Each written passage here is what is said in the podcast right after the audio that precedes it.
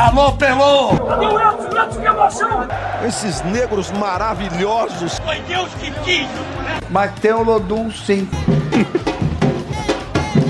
como, é, como, é que não, como é que não tem o Lodum?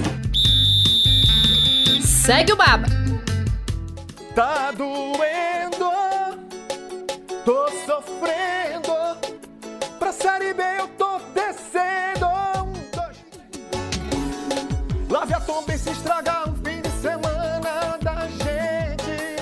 Fala pessoal, segue o Baba 80 no ar. Eu sou Juan Melo e hoje um programa para falar do rebaixamento do Bahia para a segunda divisão. Rebaixamento que foi concretizado na última quinta-feira com derrota de virada para o Fortaleza fora de casa. O Bahia dependia apenas de si, não conseguiu fazer o seu papel e foi rebaixado para a segunda divisão. Rebaixamento que vinha se desenhando ao longo da temporada. Temporada que começou com títulos da Copa do Nordeste. Existia uma grande expectativa de uma boa campanha no Campeonato Brasileiro, mas que não se concretizou desde o início da competição.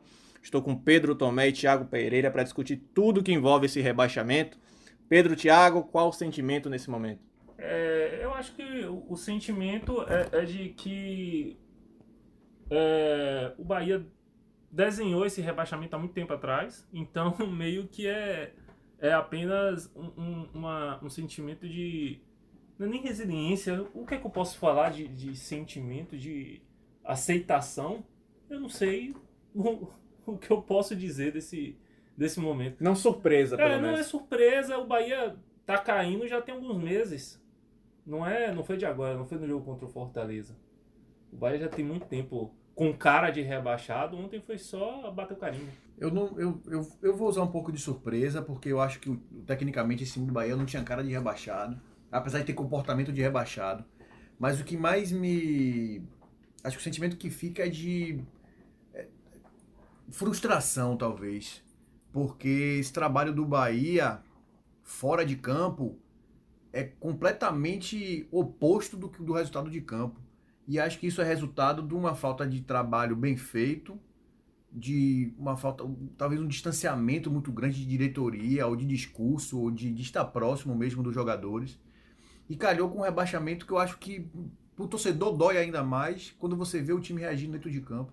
O Bahia não, não, eu não vi nenhum tipo de revolta, de insatisfação, de, de sentimento ruim de um dos jogadores. Você vê um jogador cabisbaixo, um chorando, escondendo a cara, mas você não vê uma revolta, uma, aquela, aquela coisa assim, tô indignado, uma indignação, talvez, a palavra certa. Apatia, né? É uma apatia e esse, isso eu acho que essa marca dessa gestão do futebol, a gestão Benitani está marcada por isso. Ele mesmo falou na final do Copa Nordeste do ano passado, quando perdeu do Ceará, ele falou que queria acabar com o sentimento de, de derrota, de, de, de, de, Conformismo. de conforto, né? De, de, de conformismo dentro da, diante das derrotas, dentro do vestiário. E ele demitiu o Roger logo depois, que o Roger falava muito sobre aceitar as derrotas, enfim, depois da eliminação da Copa do Brasil.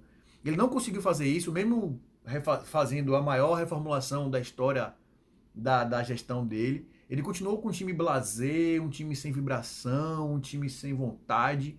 Eu acho que isso é o que mais dói no rebaixamento do Bahia. O Você- título da matéria do Globoesporte.com acerta em cheio. O Bahia jogou como se estivesse em 14. O É Bahia isso. tava brigando para não cair, É dependia isso. de si, precisava vencer e tava jogando como se aquele resultado não importasse. É, eu acho que o sentimento que fica é esse, é uma decepção mesmo com o comportamento do time. Mais do que os resultados esportivos, como vocês disseram, o Bahia já vem caindo há muito tempo. Mas a forma como caiu, acho que é o que pra mim é mais marcante. Parece que são dois clubes diferentes, né? É um Bahia que, de um lado, diminui a dívida, é, arrecada como nunca arrecadou antes, vende jogador para fora. Antes o Bahia era um clube que vendia para dentro do país, era o mercado interno e o mercado, os outros clubes vendiam para fora. Hoje o Bahia tem essa ponte, tem esse, essa facilidade de vender para fora, arrecada muito. Pô, o Bahia conseguiu vender é, Júnior Brumado por cifras que ninguém imaginava que ia conseguir vender. E mesmo assim, isso não reflete. É o outro clube agora. É o clube que não consegue ter sucesso dentro de campo. É um time que não consegue ter um, um elenco que é uniforme. É, Você olha o, o elenco do Bahia e percebe que tem lacunas gritantes. Quando um jogador sai, o, o reserva não tem condições, não tem mínimas condições de, de assumir a titularidade e dar uma regularidade pro time. Você não tem jogadores com características parecidas. Quando o Tassiano foi embora, o Bahia sofreu absurdamente e Dado pagou caro porque a diretoria não agiu rápido, não tinha um jogador que pudesse exercer aquela função. Então, esse rebaixamento do Bahia é, é, é reflexo de uma gestão de futebol que cortou a cabeça de Serri no início do ano, que era apontado como culpado, não adiantou, contratou-se duas pessoas para gerir o futebol, mesmo assim seguiu a mesma, a mesma é, é, incompetência. É, é o rebaixamento do Bahia está desenhado há muito tempo. É, não caiu no, no, no Campeonato Brasileiro de 2020, não consertou o que estava de errado e agora não teve como escapar. A questão é que eu acho que muitas dessas coisas que você citou, sobretudo o desequilíbrio do elenco, a diretoria do Bahia não enxerga. A gente recentemente viu uma entrevista do, do Belintani dizendo que não acredita que o Bahia tem um elenco desequilibrado. Eu vou até trazer essa, essa, esse trecho dessa entrevista mais para frente durante a nossa conversa sobre os, os, os, outros executivos do futebol, que o Thiago citou, o Lucas Drubski e o Júnior Chávari, que chegaram para incorporar essa diretoria de elenco, essa dire, diretoria do Bahia, e que fundamentalmente não deram um resultado esperado, pelo menos até, até, o, até agora. Vou até citar uns números do Bahia na Série A para vocês terem ideia de que o rebaixamento não aconteceu apenas no jogo contra o Fortaleza. Para aquela partida, o Bahia dependia apenas de si. Se vencesse, escaparia do rebaixamento sem depender do Juventude, sem depender do Grêmio, mas não conseguiu, perdeu de virada. Mas os problemas foram recorrentes, os problemas aconteceram desde o início da temporada. O Bahia fechou a Série A com a quinta pior campanha como visitante e a sexta pior campanha como mandante. Teve a segunda pior defesa, e aí vocês lembram que na temporada passada o Bahia também figurou entre as piores defesas da Série A. Novamente recorreu com, com esses. É, novamente voltou a falhar na montagem do sistema defensivo, contratou bastante até para a zaga, né? Luiz Otávio, veio Conte, Liger, e mesmo assim a equipe não conseguiu ter o, a melhora de rendimento esperada. Teve a 18ª campanha do retorno e a 16ª campanha do primeiro turno, significa que desde o início da Série A o Bahia sofreu. Foram campanhas sofríveis. E vamos lembrar que o Bahia teve três treinadores efetivos na Série A. Dado Cavalcante começou, depois veio o Dabove, e entre o Dado e o Dabove, o Bruno Lopes comandou o time num jogo contra o Grêmio fora de casa, acabou perdendo aquela partida, até a chegada do Guto, que tem o melhor aproveitamento, 44% de aproveitamento em oito jogos. O Dado teve 37% de aproveitamento e o Dabove, míseros 28% de aproveitamento, seis jogos, para mim um dos maiores equívocos dessa diretoria, se não o maior equívoco da, da diretoria para vocês, o que, é que vocês enxergam como principal falha nessa derrocada do Bahia, nessa queda para a segunda divisão, o que, é que vocês enxergam como principal defeito? Acho que o principal defeito do Bahia é o futebol, não tem muito o que conversar. É, é, é, Thiago já começou falando sobre isso. Errou, errou muito e errou. É, como é que eu posso dizer? De forma grosseira. De forma grosseira. É, e, e, o pior de tudo é não assumir o erro, né? A forma como o Bahia se comportou durante esse período. Você falou que Bertrand achou que, não, que o time não é desequilibrado. Como não? Se a gente olhar o banco ontem, o Bahia cansou, fisicamente o Bahia estava morto no segundo tempo. Fortaleza que vinha de festa, de viagem longa, de festa literalmente de alguns jogadores estavam na festa da, da, da tão famosa... GK. Da famosa da farofa do GK. GK, né? Tava no jogo, os caras estavam na festa, o Bahia cansou antes. Aí Guto olha para trás, quem é que tinha de opção no banco? Maicon Douglas, que não tinha sido é, é, relacionado para o jogo antes, porque ninguém sabe. É, Ronaldo, que a torcida só anda criticando. É, Rodalega. Rodallega. Ramires, que não entrou. Ramires, que não jogou a reta final, jogador importantíssimo. O Bahia não tinha opção. O Bahia não tinha opção. O Juninho, o Capixaba voltou para ser titular porque você não tinha opção para jogar pela ponta. Então, é, é, é fato. E o Juno Chava ele falou em entrevista pra gente que tinha um banco de dados com mais de 23 mil jogadores. Eu não lembro exatamente, estou chutando aqui para cima, um número exagerado. Mas ele falou um número absurdo que ele tinha um banco de dados e que todos os jogadores que o Bahia trouxe eram as primeiras opções do Bahia. Se não era a primeira, era a segunda. A gente estava levantando mais cedo, o Jonas, o Bahia dos 18 jogadores que trouxe, afastou quatro. Quatro terminaram como titulares, quatro de 18. A maior reformulação da história da gestão de Berintani acabou com quatro jogadores como titular, ou seja, mais da metade do time. Era o time do ano passado, então você não reformulou, você continuou com o mesmo time, você continuou com o mesmo problema. Foi para a última rodada com Edson de volante, porque Lucas Araújo não rendeu esperado. Não rendeu, Jonas estava machucado também, mas quando teve a oportunidade não rendeu. Aí tem o Matheus Galdesani que foi embora mais cedo, foi afastado. O Oscar Ruiz também afastado. É, é, Liger não joga, Luizão praticamente não joga. A lista é extensa. Tony Anderson. Não tem como você olhar esse rebaixamento do Bahia sem olhar a gestão do futebol. E a gente falava muito de Diego Serra, a torcida cobrou, pediu demissão de Diego Serra. Eu nunca vi torcedor pedir demissão de diretor de futebol. mas fez isso porque a torcida do Bahia achava que de fato o culpado era ele. A gente tá vendo que não é. Porque Diego Serra foi embora, vieram duas, não só duas pessoas, vieram Lucas Drubski e, e, e, e Júnior Chávari, mas veio também o René. Tem três pessoas que estão mandando o futebol do Bahia hoje, cada um numa função, ainda tem o Jaime, tem uma função mais de logística, mais operacional do que de fato dentro de campo. Mas você tem quatro pessoas dentro do departamento de futebol. E, e ainda assim, nessa formulação, continuou com os mesmos erros, talvez até piores do que os cometidos pelo time de. pelos times montados por, por, Diego Serra. por Diego Serri. Porque com o Diego Serri só teve uma luta por rebaixamento. Em 19 o time ainda conseguiu fazer uma boa campanha no primeiro turno, no segundo caiu, mas não, não correu risco de rebaixamento. Os outros anos se livrou muito mais cedo do, do, do rebaixamento também. Então, o problema não está na cabeça do futebol, está em quem gere o clube de modo geral, quem faz as escolhas dos profissionais, das contratações, enfim, quem assina o cheque no final das contas. E de fato é Guilherme Belintani, ele assumiu a culpa ontem. Eu não acho que ele está fazendo nenhum meia-culpa para poder se colocar como, como, a vítima, enfim. Não. Ele está fazendo porque ele sabe que no final das contas foi ele que errou de fato. É. Para mim, o rebaixamento do Bahia passa muito pelo que foi feito no futebol. Não querendo isentar Diego Serra, acho que ele fez um trabalho ruim em 2020, mas a diretoria do Bahia aceitou ter Diego Serra como o, o bode expiatório. Sim. Ter, Sim. ter- que a torcida pegou Diego Serra pra Cristo. A torcida, a diretoria do Bahia simplesmente ficou atrás de Serra enquanto ele era alvejado pelo torcedor. Ninguém foi lá e assumiu, não, peraí, não, o Serra não é o único culpado, aqui é uma diretoria de futebol, eu, todo mundo aqui eh, decidiu contratar esse grupo de jogadores.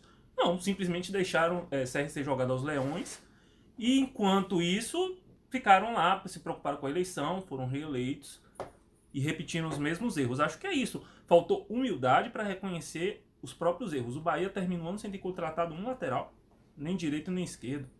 Pois é. O, o- o reserva de Nino é Renan Guedes, que era do Sub-23, e só foi pro principal porque Nino ficou suspenso do- no- na reta final da Copa do Nordeste e início do Brasileiro. Me arrisco a dizer que o Bahia deu sorte que Nino é um jogador que machuca pouco e quando machuca pouco não demora no departamento médico. Porque se precisasse do Renan, Renan, Renan Guedes por muitos jogos, ia ser a situação ia ser muito pior. Na lateral esquerda tem Matheus Bahia. É, Ele ontem cometeu o pênalti, mas vamos avaliar que é um jovem com potencial e que oscila. Você não pode exigir de um cara de 20 anos, 21, 22, que ele tenha uma regularidade absurda durante o ano todo. Ele vai oscilar, ele vai cair de rendimento, é normal, ele tem, é um atleta em formação. Só que ele era o único, a única opção para a lateral esquerda. Por quê? Porque como não tinha ponta, Juninho Capixaba, que também não é um primor defensivo para ser um, lateral para o que Guto espera de um lateral, tava lá na frente. É óbvio que tinha é, é, deficiências nesse elenco. Enquanto a diretoria não reconhecer isso, não parar e falar, a gente errou na formação do elenco. A gente não pode cometer esses erros. Quais foram esses erros? Esse, esse, esse, esse. Não vai incorrer na mesma falha. Exatamente. Até para detalhar essa reformulação do elenco, considerada a maior, a maior considerada não, Guilherme Belintani falou que seria a maior reformulação da, na sua gestão, foram 18 contratações. Aí dessas 18 contratações, o Júnior, Oscar Ruiz, Ton- Tony Anderson, Matheus Galdesani, Pablo, Isnaldo, o Bahia ainda tinha Isnaldo no elenco, Lucas Araújo, Jonas e Cirino, que sequer jogou, eles acabaram não sendo aproveitados nas últimas rodadas. Além disso, ainda tem o Luizão, que quase não jogou. O Líger virou quarta opção, Gustavo Henrique acabou tomando todo o espaço. Então você pega poucos, poucos jogadores que foram aproveitados. Thiago estava falando sobre reconhecer os erros. Eu acho que a diretoria do Bahia não reconheceu quais são os erros. Na entrevista do Guilherme Belintani, após o jogo contra o Fortaleza, ele reconheceu-se como principal culpado, mas ele não disse necessariamente quais foram os erros. É, ele chega a dizer, Juan, que ele errou Na avaliação da Copa do Nordeste. na né? avaliação da Copa Nordeste e achou que aquele time poderia. Aí você tem um erro muito básico, muito elementar, que é você achar que um campeonato mata-mata pode balizar tecnicamente um campeonato de pontos corridos com 38 rodadas com um calendário que já estava marcado como estava. Com o mínimo de conhecimento de história do futebol brasileiro, isso deveria É, Ter sido aí, aprendido. Aí que é a questão. Talvez não exista esse conhecimento tão vasto do futebol brasileiro como se diz. Ele falar que, o- que o erro foi esse, mas antes disso ele ainda coloca a culpa no calendário. Que o calendário, ah, mas a gente teve uma intertemporada muito curta. Todo mundo teve intertemporada muito curta, porque todo mundo jogou o calendário como jogou ano passado. Tirando os times da Série B que acabaram um mês antes, em, em- em fevereiro, em, em janeiro. Ah, O Campeonato Brasileiro acabou em fevereiro, mas todo mundo teve esse problema. Então foi para todo mundo. Beltrán chegou a dizer na, na coletiva que o Campeonato Brasileiro foi atípico porque o Bahia, o Bahia não, não tinha jogado contra nenhum time reserva. É o tipo de que não tem mais argumento para poder dizer, você falar da, da arbitragem, tudo bem, que alguns jogos teve, de fato teve peso. Jogo contra o Juventude, por exemplo, valendo dois pontos. Poderia ter valido dois pontos. Tá falando sobre, hipoteticamente, do, do, de o gol ter sido E foi o validado. time que se salvou, né? E foi o time que se salvou, mas a gente não sabe se o jogo, se o Juventude não vai pra cima e empata. Ok, é é um argumento, mas a gente tem sempre um se, tem sempre um, um fator que a gente precisa levar em consideração. Mas quando você assume o erro, mas você ao mesmo tempo não consegue enxergar a totalidade desse erro, é que é um problema. E aí isso eu enxergo um problema muito sério, porque o baiano que vem vai ter ainda menos dinheiro do que o Beltrani falou que teria, que gastou menos. E esse teria sido um dos problemas, que ano passado gastou X, esse ano gastou menos X e teve que fazer um time novo com menos dinheiro. Ano que vem vai ter que fazer um outro time ainda diferente, mais diferente ainda, com outro perfil completamente diferente, com menos dinheiro ainda. Então é o que você falou, Roma, se você não tem, você não consegue assumir enxergar seu erro, para consertar fica difícil. E acertos que você teve sobe no telhado, né? Por exemplo, o Bahia acertou com o Conte. Isso é inegável. E não vai poder comprar Conte. Não Não, comprar tem Conte. dinheiro para comprar Conte. Caiu para a Série B, o, a- o orçamento reduz drasticamente e você não vai ter dinheiro para investir num jogador desse nível. Conte, Índio Ramírez. Vai ter dinheiro para comprar o Índio Ramírez, Não, que era uma compra dinheiro. que o Bahia Não. tinha. O próprio Belintani disse que tinha Não encaminhada, tinha chegado a um acordo Não de valores. Como é que vai ter dinheiro para comprar o Índio Ramírez? Como é que você pode fazer uma proposta para seduzir Gilberto a ficar? Não tem mais como. Não tem, vai ter que se desfazer. Eu acho que vai- dessa vez vai ser obrigado a refazer o elenco. Sim. Vai ter que vai ser obrigado. Quem vai ficar, aí a gente tem que discutir também isso. Sobre esses problemas, né, essa falta de reconhecimento dos erros, eu lembro de uma entrevista do, do Guilherme Belintani falando que Cuiabá, Juventude e o próprio Fortaleza, também o América Mineiro, são clubes que estão, vão, estão em ter, terminar a temporada acima do Bahia, tem elencos, né, nas palavras dele, teoricamente equivalentes ou inferiores ao do Bahia. Eu acho que tem muitos clubes que estão acima de nós na tabela e que tem um elenco, elenco equivalente ou pior do que o nosso. Eu vou dar um exemplo aqui. Você acha que clubes como, com todo respeito, né, clubes como Cuiabá, como Juventude, o próprio elenco do Fortaleza, é, elencos é, é, de, de América Mineiro, todos esses estão acima da gente da tabela e, e são elencos que são tecnicamente equivalentes ou inferiores ao nosso. É a minha avaliação. Fortaleza foi quarto colocado do Campeonato Brasileiro. Só atrás de Atlético Mineiro, Flamengo e Palmeiras. Dos maiores poderios financeiros, né? Exatamente, uma avaliação, uma avaliação completamente fora da realidade. O Cuiabá ainda conseguiu. é, é, O América Mineiro vai para Libertadores. a América Mineiro vai para a Libertadores, o, o Juventude ficou só um pouco acima, ele pode até equilibrar, é, considerar equilibrados os elencos, mas a diferença para o Fortaleza em termos de, de campeonato, de desempenho, foi absurda, foi gigantesca.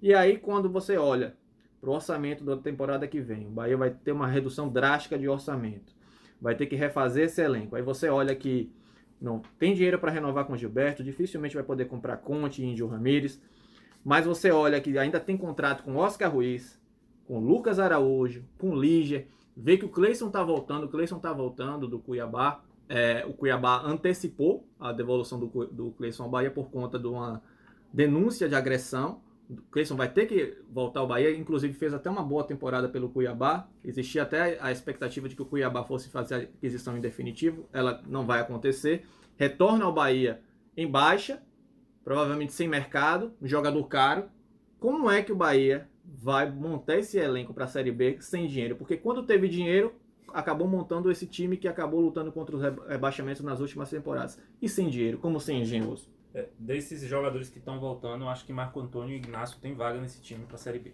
São jogadores baratos, são jogadores jovens que podem é, é, valorizar. É, e são jogadores que já demonstraram potenci- potencial. O Ignacio fez um bom. Apesar da Chapecoense ter sido rebaixada na lanterna, Ignacio foi um destaque do time. O Marco Antônio acabou de subir com, com o Botafogo, atuou numa temporada inteira, coisa que ele nunca conseguiu na Bahia, aqui no Bahia. Sempre se machucava, sempre estava sendo preterido por outros jogadores. Eu acho que esses dois jogadores têm vaga nesse grupo para disputa da Série B. A questão também é se o Bahia vai ter dinheiro para manter. Porque Sim. é claro que o Botafogo não tem esse dinheiro todo para comprar o Marco Antônio. Dificilmente o Botafogo vai ter o dinheiro para pagar o que o Bahia quer.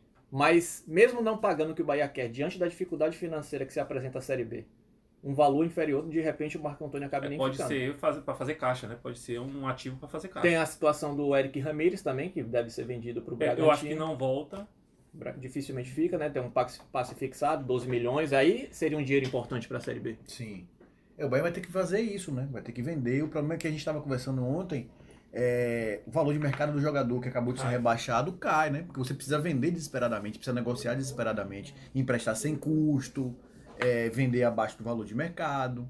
Vai, vai conseguir fazer dinheiro, o de, de Ramires pelo menos está fixado, mas outros ele vai precisar sentar na mesa de negociação. E aí todo mundo sabe do desespero de um time que deixa de ganhar quase 60 milhões de cota de TV para ganhar 7, quase 8. É, o de Moisés também tá fixado. Talvez o Bahia consiga alguma Vai. quantia com isso. É, mas eu acho que ainda é pouco. A gente tá falando aqui uma diferença de quase 60 para Sim. 7. É, muita coisa. O Bahia vai ter que contar com o apoio do torcedor, né? Bilheteria, sócio torcedor, venda de material. Agora existe uma quebra importante dessa relação torcedor-diretoria, que é a quebra de confiança, né? Eu acho muito difícil que o torcedor abrace o Bahia, pelo menos nesse começo de ano que vem agora. Muito difícil, porque tem uma quebra de confiança muito grande. O torcedor apoiou o Bahia em todas as circunstâncias, foi pra Fonte Nova, os últimos jogos todos, lotou, fez e o Bahia não respondeu de volta, né? E não foi só o time dentro de campo, foi a diretoria como um todo que não fez o que prometeu. Né? Não conseguiu colocar o Bahia onde que- queria colocar, que no mínimo, que é impensável a gente falar sobre isso, o Bahia estar na primeira parte da tabela. E sem a confiança do torcedor, eu acho muito difícil. O Bellingham tem um trabalho gigante pela frente, eu espero que ele tenha o mínimo de equilíbrio para tocar, porque ele vai ser muito pressionado, muito pressionado a partir de agora. E devem ter mudanças drásticas no departamento de futebol também. Não sei em Com relação certeza. ao futuro do Júnior. Chávari, do Lucas Até porque não devem ser profissionais baratos, né? Não deve ser profissionais baratos, a estrutura é muito cara. A estrutura do Bahia como um todo, você estava falando do, do, do quanto o Bahia avançou, em termos de patrimônio, o Bahia avançou absurdamente. Sim. O Bahia avançou absurdamente em termos de patrimônio. Tem o CT hoje que é gigante, tem o museu que está para inaugurar, tem estrutura enorme e é terrível. É, é, em termos terrível. de estrutura, a cidade tricolor nem se compara ao Fazendão. Pois é. É muito avançada em comparação ao Fazendão. No, no, no- quando no, no podcast de rebaixamento do Vitória eu falei do Sunderland, que é, é do, o, o Sunderland, Sunderland até morrer, que a gente vê o, o documentário na, na Netflix, o time vai caindo e vai reduzindo o tamanho de funcionários, o quadro de funcionários do clube vai encolhendo de fato. Então é um processo pelo que o Bahia vai ter que passar, o Belintani que botou dinheiro do próprio bolso durante a pandemia para poder quitar o salário do jogador, dos funcionários, vai ter que arrumar um jeito de colocar todo mundo em dia e com certeza não deve estar sendo fácil para ele ter que saber que vai ter que reduzir o tamanho do clube que ele mesmo fez, fez crescer, né? Eu, eu acho que é isso que deve estar doendo bastante, porque existia a expectativa de um crescimento do Bahia, né? Ao longo dos últimos anos de gestão, o Bahia recentemente teve a melhor campanha sua história nos pontos corridos. Aí, quando pensa-se, imagina-se que o Bahia vai conseguir dar o salto, vai dar o salto para frente, ele acaba não conseguindo ir além do que já tinha feito, acaba piorando seus números, caindo para a segunda divisão. Eu queria saber nessa parte final do podcast para vocês a opinião de vocês em relação à manutenção ou saída do Guto Ferreira. Guto chega pegando um trabalho do Dabove, um trabalho muito ruim, trabalho de 28% de aproveitamento, seis jogos, para o Bahia demitir o Dabove em seis jogos, quer dizer que a situação dentro e fora de campo era muito ruim. Consegue em sete partidas manter a equipe invicta, né? Teve 61% nos sete primeiros jogos, o Guto Ferreira. Só que depois disso aí o Bahia voltou a cair de rendimento de forma assustadora. Nas últimas oito partidas, venceu dois jogos e teve 29% de aproveitamento, inclusive um aproveitamento próximo do Dabove. Guto, para vocês, tem que ficar, é um treinador caro. Até o próprio Guto, vocês acham que ele partiria dele o interesse de permanecer no Bahia? Eu acho que Guto partindo dele sim, mas acho que ele não vai baixar o patamar salarial dele, porque Guto tem mercado. Ele pode não começar o ano no time, mas ele invariavelmente ele vai ser colocado na primeira prateleira, não na primeira prateleira, mas na segunda talvez, de clubes da Série A. Ele tem mercado. E mais importante do que isso, o Bahia precisa entender quem é o Bahia de 2022. É um Bahia do time de segunda divisão. Faz, não pode fazer o que o Cruzeiro fez. A gente estava conversando sobre a montagem do Cruzeiro essa semana. O Cruzeiro começou a entender que ele precisa jogar a Série B com um time de Série B. Não adianta você querer botar seu salto alto e vir com treinador de grife, jogador de grife para jogar a Série B, porque não vai subir. Você não paga, porque o jogador não consegue se adaptar, porque é um jogo diferente, ritmo diferente, campo diferente, tudo diferente, arbitragem diferente. Vai entender que ele é um time de Série B hoje. Contratar um treinador de Série B tem no mercado. Marcelo Cabo, que está no Atlético Goianiense, que com certeza, se for lá, consegue trazer. Uma, é um, uma prateleira muito. uma vitrine muito maior o Bahia do que o Atlético Goianiense. Felipe Conceição, que vem fazendo dois ou três trabalhos muito consistentes na Série B. Treinador no mercado tem. Mais barato do que o Guto. O Lisca, que está fora do mercado, talvez não seja um, um treinador tão caro assim para parando do Bahia. Mas eu acho que o Guto até gostaria de ficar. Eu acho que é uma negociação muito mais difícil de se fazer. Mas talvez seja importante também você ter um treinador do tamanho do Guto, pra, é, o que o Guto representa, para dar confiança à diretoria, à torcida, para os jogadores que vão chegar, é importante ter. Mas eu acho que é uma negociação difícil. É isso. O, o Guto, eu- Guto tem três pilares que eu acho que casam bem com uma Série B. Primeiro, ele é identificado com o Bahia. O Guto tem mais de 100 jogos com o Bahia, já subiu o Bahia. Ele tem é, esse histórico, foi campeão da Copa do Nordeste com o Bahia, ele tem esse histórico, tem essa identificação. O, o segundo é o que eu acabei de falar, ele já subiu o Bahia, ele tem experiência na Série B. Subiu a portuguesa também. Esporte, ele, ele Tem, esporte. o esporte ele tem um histórico de acessos, isso é importante. É um técnico que conhece bem a competição. É, e terceiro, o Guto tem um estilo de jogo. Normalmente ele tem esse estilo de jogo que é um estilo de força, Sim. que eu acho que casa muito bem com a Série B. É, Ele, ele privilegia um meio-campo mais alto, com jogadores mais fortes fisicamente, e eu acho que isso é vital para a Série B. Resta saber se o Bahia vai ter dinheiro para manter Guto Ferreira e se vai é, é, conseguir bancar o projeto que o Guto Ferreira pensa para o Bahia de 2022. Eu acho que isso é o essencial para se discutir se ele vai ficar ou não. Pois é, muito trabalho que essa diretoria vai ter. Deixar registrado aqui também a- o quanto lamentamos a situação dos clubes baianos. Né? O Bahia rebaixado para a Série B, o Vitória rebaixado para a Série C, o Jacuipense rebaixado para a Série D. Foi um ano terrível do futebol baiano, terrível. Lamentamos muito a situação, a situação dos clubes baianos. Esperamos que um 2022 seja mais tranquilo de acessos e não de rebaixamentos. Encerramos esta edição do Segue o Baba. Agradeço a você, Pedro, a você, Thiago, pela participação. Até a próxima, meus amigos. Acaba 2021, só tenho isso a dizer. Acaba 2021. Até mais, gente. Um abraço. Até 2022. Valeu, pessoal. Segue o Baba toda sexta-feira nas principais plataformas de podcast no ge.globo. Forte abraço. E o. Brusquituano e o operário.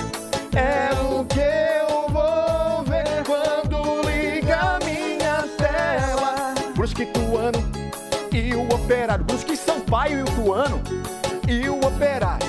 Não passa